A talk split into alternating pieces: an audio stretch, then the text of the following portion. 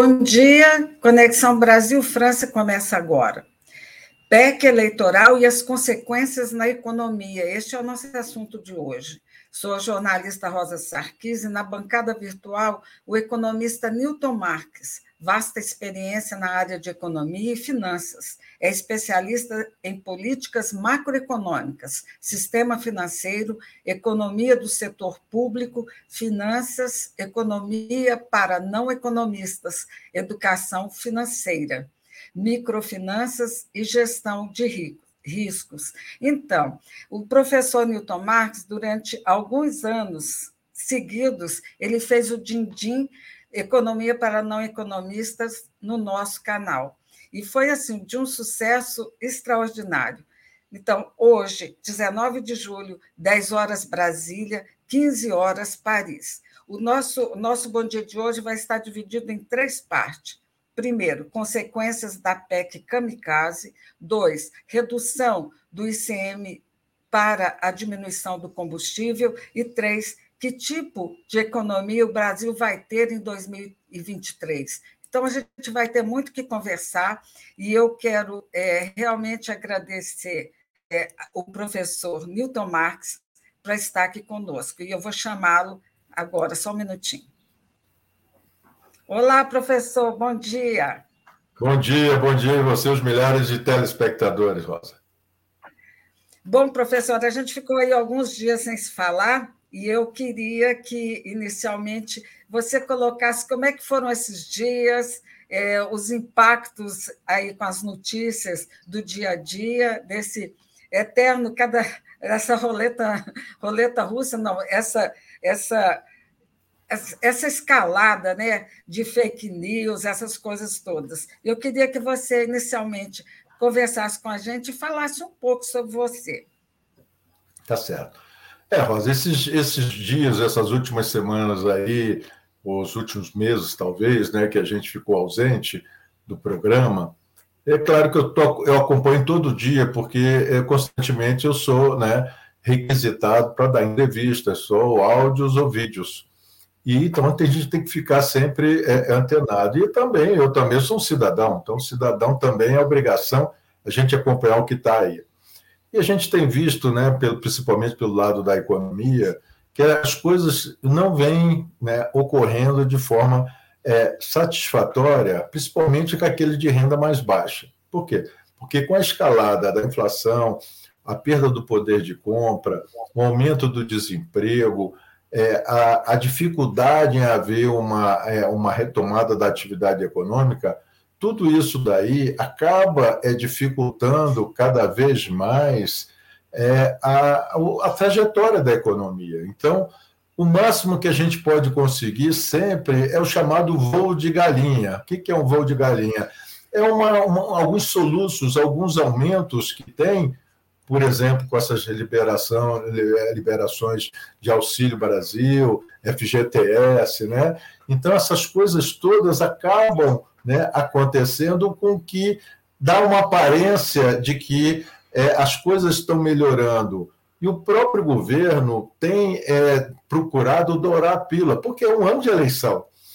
O problema é que sempre a gente vê em qualquer eleição, qualquer eleição, quando a economia não está bem, dificilmente, se tem um candidato à reeleição, ele consegue se reeleger. Isso só, só por isso já é uma situação muito difícil para o governante. E quando o governante ainda não tem uma ação concreta para evitar esses problemas econômicos, porque sempre as justificativas que são dadas pelo governo é de que o mundo todo tem inflação elevada, tem um problema de crescimento, tem um aumento de desemprego, ou elevação dos preços de commodities, isso é, tudo é um, é, um, é um movimento universal.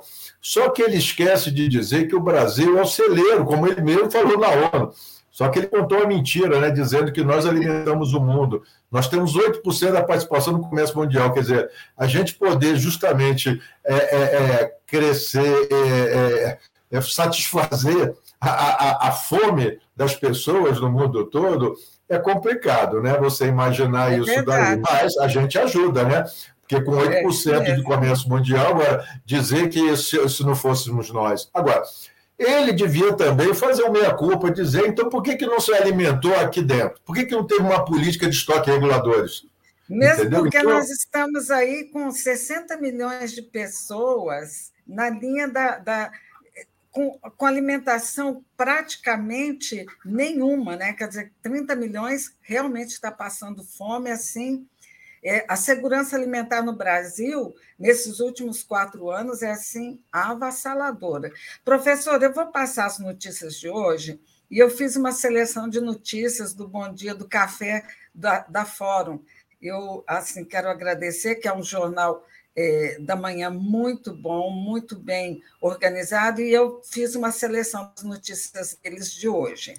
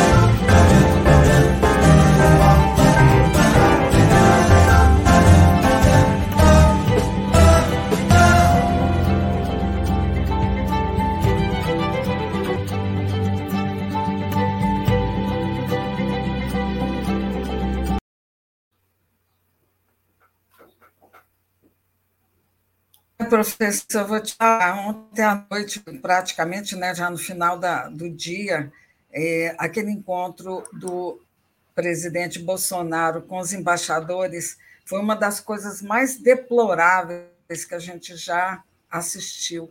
Então, eu queria que você comentasse qual o impacto que você teve. E olha, aqui eu peguei o Mário Lopes, que ele tem esse fórum café, que eles fizeram uma seleção hoje de manhã muito interessante. E eu estou aqui, quer dizer, prestigiando de alguma forma a Fórum, esse grande canal do Rovai, e parabenizar pelo bom dia do Fórum Café. Bom, então, vamos então comentar, professora. Aqui tem vamos, Eduardo sim. Soares. Bolsonaro anunciou o golpe ao mundo, deveria ser deposto e preso. Eu queria que você comentasse dentro do mundo é, dos economistas, qual foi a reação é, relativa a, essa, a esse encontro ontem do, do presidente Bolsonaro? Rosa, isso aí foi o pior, a pior, pior impressão que o, o presidente Bolsonaro passou da nossa república para o mundo. Isso foi vexaminoso, porque a partir do momento que nós estamos funcionando democraticamente, o legislativo funciona é, de forma né, sem nenhum tipo de é, é, é, cerceamento, judiciário também. E o, já foi decidido isso com relação ao voto eletrônico, isso passou pelo Congresso, passou pelo Supremo. Quer dizer, o, o presidente é, Jair Bolsonaro está fazendo um papel ridículo, porque chama alguns embaixadores, que não chamou todos os países, né? ele restringiu a vinda de países da América do Sul, e uhum. contar isso, tanto é que os embaixadores saíram dali e falaram assim, eu não saio convencido, porque nenhuma comprovação houve dessas fraudes que aconteceram conforme ele tinha falado. E, e, e, isso daí ele acaba é, contrariando as, a, a, a, eleição dele e dos filhos e de todo mundo que veio a, durante esse tempo todo, nesses 22 anos de urna eletrônica. Nunca houve nenhuma contestação e eles mesmo participaram do processo. Quer dizer, então, realmente é, é, é de uma insanidade muito grande, é um desespero. Eu acredito que o presidente Bolsonaro está vendo que ele não tem chance de ser reeleito e ele está procurando apertar a corda. Só que ele vai tentar embarcar alguns generais em uma aventura que não vai ter sucesso. Vai haver, vai haver uma, uma reação por parte do povo, da democracia, e ele vai sair como o pior presidente. E pode até arrumar um impeachment aí, porque já tem muita coisa. É porque o Lira está segurando o presidente da Câmara. Mas é. se por acaso houver uma, uma, uma atitude aí, que eu não sei como é que poderia para é é, é, é, é, revolver esse negócio aí, haver uma, uma revolta, algum tipo de reação, ou não vai restar o presidente Arthur Lira a ter que abrir um processo de impeachment contra o presidente da República. É uma atitude dessa, por exemplo, é uma vergonha. Se ele fala em soberania, só para concluir, ó, se ele fala em soberania da Amazônia, quando ele chama os embaixadores, é o que isso? Falta de soberania do país? Mas diga. É. É verdade. Olha aqui, o presidente Lula, que está liderando todas as pesquisas, ele colocou o seguinte relativo a essa, a essa insanidade de ontem à tarde do, do Bolsonaro. É uma pena que o Brasil não tenha um presidente que chame 50 embaixadores para falar sobre algo que interesse do país emprego, desenvolvimento ou combate à fome. Por exemplo, ao invés disso, conta mentiras contra a nossa democracia. Então, quer dizer, o, o mundo todo político, é, judiciário, enfim, todos realmente estão totalmente assim impactados e todos se pronunciaram, o que é uma coisa muito boa. Tem um outro assunto aqui. Olha, você imagina, é, pessoas que antes contribuíram para esse momento que nós estamos vivendo, já começa, por exemplo, aqui, olha, Bolsonaro desacredita sistema e coloca eleições em xeque diante de embaixadores. E aí vem o golpe começou. Então, estas pessoas estiveram na construção do Bolsonaro e que agora se assustaram com esse monstro. E isso a gente também não pode esquecer. Uma outra coisa assim, interessante são entidades que terão encontro com parlamentares nos Estados Unidos para tratar de risco de golpe no Brasil. O mundo está se movimentando. Então, a gente realmente está num momento é, super sei lá, perigoso, mas ao mesmo tempo não estamos sozinhos.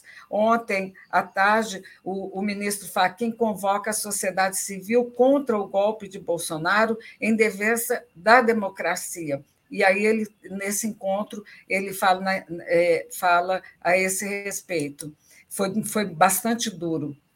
Agora, um outro ponto que foi assim um gol de placa foi o ministro Alexandre de Moraes, que proíbe deputados e canais bolsonaristas de propagarem fake news sobre o PCC e Celso Daniel. Isso daí realmente foi de um impacto, quer dizer, toda a mídia, Jornal Nacional, todo mundo realmente é, é, ficou assim é, em destaque nas notícias.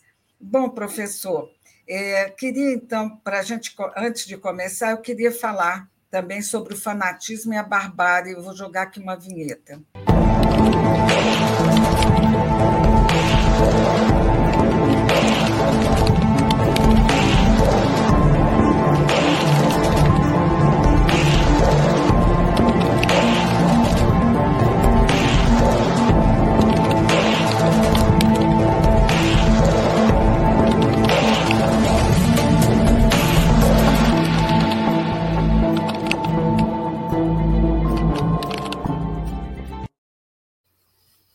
É isso aí, o Brasil quer paz, né, professor? Eu vou começar aqui é, com a nossa primeira pergunta, que é consequências da PEC Kamikaze para a nossa economia, para o bolso dos brasileiros especificamente. Olha, Rosa, a partir do momento que denominaram de PEC kamikaze, que se as pessoas lembram historicamente, os kamikazes eram aqueles japoneses que apontavam os aviões e morriam e destruíam os alvos. Né? Ou mesmo não conseguiam atingir os alvos, mas eram destruídos até é, antes de conseguir atingir o objetivo. Então, essa PEC kamikaze, basicamente, para o nosso telespectador entender, durante algum desde o governo Temer criou-se um teto de gastos. E isso daí para justamente mostrar para a sociedade que havia uma, um controle fiscal. Porque sempre nós, economistas, discutimos bastante que o problema sempre que volta e meia dos países existe é o descontrole dos gastos. Porque se a partir do momento o governo pode gastar o dinheiro que ele quiser, ele se endivida e isso daí acaba pagando um preço lá na frente, mas naquele momento ele resolve os problemas e se ele tiver um mandato só, ele consegue gastar. E isso daí aconteceu, né? acontecia com alguns governos, mas outros procuravam ter disciplina fiscal. Agora, para nós, o que existe é que os gastos estão muito relacionados com o nível de atividade econômica. Não adianta a gente chegar e, a, a, de forma autônoma e determinar, não, o gasto vai ter que ser esse por quê? Porque a necessidade que existe da sociedade são determinadas pelo crescimento ou não da atividade econômica. Então, não adianta a gente chegar e querer limitar. Por isso que é uma discussão muito grande. Nós temos que tentar é, é, resolver esse problema dessa questão fiscal. Mas, obviamente, que aqui não cabe isso. Mas o governo sempre procurou. Aí, na época do, do, do, do presidente da Câmara, que era o Rodrigo Maia, né, eu acho que deve ter tido algum grupo de deputados, algum grupo de economistas assim, olha, com a pandemia, vamos criar uma economia de guerra, momento de emergência. Então, com isso, criar aquele orçamento paralelo e que foi realmente importante, porque se não tivesse aquilo, se a gente tivesse que imaginar que o, o teto de gasto só podia crescer de acordo com a inflação, como a inflação estava uh, em um dígito, não poderíamos fazer o que foi feito. Então, criou, criou esse orçamento de guerra, um, um, um gasto de emergência. Obviamente que agora o governo também, vendo que é, havia uma ameaça de perder a reeleição, ele falou assim: olha, por que não criarmos também, alguém deve ter falado, por que não criarmos também um orçamento de guerra? Então, foi criada essa PEC de emergência aí, né, a PEC Kamikaze, que é, é, é foi para mudar a Constituição. Você imagina, mudar a Constituição por conta disso. Né? Porque uma PEC é para mudar a Constituição. A Constituição leva tanto tempo para você fazer, e de repente, uma penada, nem se discute nem nada, vem os iluminados e resolvem fazer isso. Bom, então, o que, que acontece? Esse orçamento de, de, de emergência vai até 31 de dezembro de 2022. Você vê como que é, por isso que a Rosa colocou, é eleitoreiro. Porque se fosse para resolver o problema dos pobres, como é esse Auxílio Brasil que aumentou e ampliou, por que não ter deixado para também se estender para 2023 e, e até permanentemente? Mas não, o governo só estabeleceu até 31 de dezembro de 2022. Isso mostra o caráter eleitoreiro. Né? E um conjunto de medidas que visam justamente a facilitar com que o voto dessas pessoas mais desfavorecidas venha influenciar, porque, segundo as pesquisas, foi o Bolsa Família, criado no governo Lula, que permitiu com que o Norte e o Nordeste, principalmente, tivesse é, esse público quase que cativo. E aí, com isso, o presidente Bolsonaro e os seus assessores viram, ah, nós vamos tentar ver se a gente consegue mudar esse jogo. E essa PEC de, é chamada PEC. Mas aí, professor, Existe uma grande diferença entre o Bolsa Família, né, que tem uma série de, de coisas é, que é preciso que a pessoa é, dê a contrapartida, e, por outro lado, algo tipo é, é, esse auxílio que vai até dezembro, não tem nada. É uma coisa oca, a não ser a ideia de que possa é, ser uma vantagem é, eleitoral. Isso é uma coisa que a gente está vendo aí, ah, tá, eu vou receber, mas não vou votar no Bolsonaro, porque ninguém também é tão idiota a esse ponto. Então, o que eu, o que eu vejo é que isso vai influir muito pouco, mesmo porque só vai entrar agora em agosto, quase é, 30 dias antes da eleição. Professor, vamos então agora ao nosso segundo bloco, que vai ser é, falar sobre a redução do IS para a diminuição do combustível. Você acha que isso vai ser possível, uma vez que, por exemplo, aumentando o dólar, não vai tirar essa diferença? Eu queria que você fizesse uma análise do que pode acontecer com relação a essa redução do ICMS. Bom, então temos que falar sobre a política de reajuste de preços dos combustíveis por parte da Petrobras. A Petrobras criou já há algum tempo uma política de preços que todas as vezes que há uma elevação do preço do barril no mercado internacional e há uma desvalorização cambial, assim como também aumento de custos, ele acaba reajustando os preços dos é, derivados de petróleo. E é claro que isso daí acaba né, sendo um valor muito pequeno em relação ao valor final que o consumidor paga. Por quê? Porque tinha, tinha, tem os tributos né, federais, estaduais e bem como também a margem de, de, de, de operação, a margem operacional do, dos postos. Então, isso daí realmente. Aí o governo descobriu que ele, se ele é, fizesse uma, uma retirada dos impostos federais e reduzisse esse ICMS, que é o Imposto sobre Circulação de Mercadoria e Serviços, as alíquotas, né, reduzisse essas alíquotas para 16%, 17%, que, em geral, esse, esses é, derivados de petróleo têm um, uma, alíquota que chegava a ter 30%, 40%, dependendo da unidade da federação. Então, ele resolveu ter esse discurso, porque ele mudou os presidentes da Petrobras, não conseguiu nada, e aí falou assim: bom, então é por aí. E nem criou um outro tipo de discussão que havia no Congresso, que era criar um fundo de estabilização. Aí ele falou assim: não, a culpa é dos governadores e, e, e prefeitos. Então, vamos atacar. E como ele, para ele ficar muito mais cômodo ele renunciar os tributos federais e tirar, é, forçar os estados e municípios, né? porque o ICMS, 75% fica com o estado e 25% com os municípios. Então, é reduzir essas alíquotas. Só que ele acaba criando um problema muito sério, porque uma fonte de receita importante dos estados, da unidade da federação e dos municípios é o ICMS. E não quis dar nenhum tipo de compensação, tanto que depois houve uma discussão e tentou tentou-se é, criar algum tipo de compensação, mas é uma coisa muito é, abstrata, é uma coisa muito é, que não está muito claro isso daí, é muito, é muito amplo. Então, por isso é que existe, obviamente, uma redução, Rosa. Não tem dúvida. Agora, você é isso que você falou. Se por acaso há um aumento do preço do barril do, do, do mercado internacional, uma desvalorização cambial, esse aumento também vai acontecer. Por quê? Porque isso é repassado. Então, a questão fundamental é, num primeiro momento, é claro tem uma queda, não é? por conta de que os valores que estavam sendo praticados eram com base no ICMS muito mais elevado e com tributos federais. Quando você tira, isso aí cai. Mas só que você cria resolve um problema e cria outro. Qual é o que eu vejo o pior problema, Rosa? É porque você vai subsidiar a gasolina para pessoas que têm renda e você vai tirar os recursos para a educação e para a saúde, que era parte desse esse recurso utilizado para os estados e municípios. Que tal?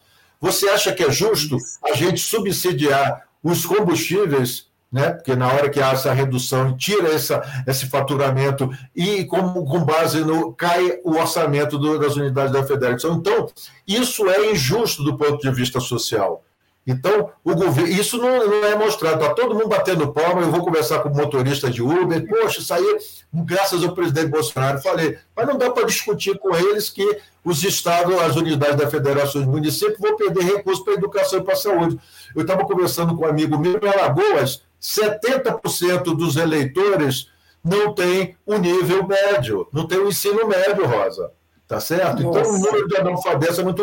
Quer dizer, nós temos uma dívida para resgatar e nós estamos subsidiando os, os derivados de petróleo. Bom, né? Nossa, que horror.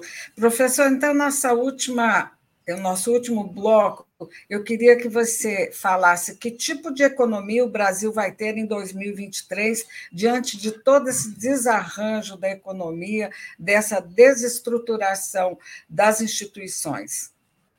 Rosa, contar só uma passagemzinha aqui que eu fiz uma brincadeira, que economista adora números. Fiz uma brincadeira que eu falei assim: vamos imaginar o que aconteceu no século passado e nesse século com relação aos movimentos das, das economias. Eu tive que é, é, começar com 44, que é o ano que estava acabando a Segunda Guerra. Isso por caso brasileiro. 54, eu estava fazendo de 10 10 anos, Rosa. Olha só, uma brincadeira que depois você vai, vai ver, vamos fazer a pergunta no final. 44, né, a, a queda, a, a, o término da guerra mundial. Então, isso economias poderiam, e obviamente o Brasil teria benefício. 54, a época do, do, do, do Getúlio, então aquilo lá, toda da industrialização, né, foi criado toda aquela parte né, do, do, da base da nossa industrialização. 64 veio o golpe militar. Né? Então, isso daí afetou bastante né, a, a, economia. E aí tivemos um momento, obviamente, que, com base no, no, regime de exceção, teve um crescimento, né? que aí 74 culminou com um plano de desenvolvimento, aquele período do gás. Depois de 84, a redemocratização. 94, o plano de estabilização do real. 2004, Lula, esperança, né? Todo mundo. Depois veio 2014, foi justamente aquele negócio do golpe da Dilma, aquela coisa toda, e houve uma mudança. Qual é o próximo, é, é, próximo período, Rosa? Que a gente vai Pós... ter uma transformação. 2024. Pós... Né? Então, é, é 10 de 10 em 10 anos. Fiz uma brincadeira e acaba é, coincidindo. Então, 2023 vai pegar quem for, né? E obviamente que a gente está torcendo para que não seja reeleito, né? O presidente é, Bolsonaro, a gente vai ter alguém para ter que arrumar a casa, vai ter que arrumar a casa por tudo isso que nós vamos ter uma dívida aí muito grande para ser resgatada, tanto do ponto de vista social quanto do ponto de vista econômico. Então, vai ter que arrumar a casa, para só em 2024 a gente poder imaginar que nós vamos trilhar algum tipo de recuperação. Então, você vê que 2023 vai ser um ano de reconstrução. Isso é muito ruim, porque a, a, a vai haver cobrança para o novo é, é, presidente para que as coisas sejam rápidas. E como é, é o, o, governo Bolsonaro vai deixar a economia realmente arrasada, vai ser uma bomba de nêutrons, então Aí tem gente que falou assim: ah, mas aí a privatização, aquele negócio da parceria público e privado, né? aquelas coisas todas, que é justamente a gente precisa da infraestrutura, né? vão amadurecer já mais lá na frente. Mas isso daí é algo que é importante, não vamos desmerecer. Mas o mais importante que eu vejo é resgatar essa dívida social, porque o número de, de pessoas que estão abaixo da linha da pobreza aumentou bastante. E com a pandemia ficou pior.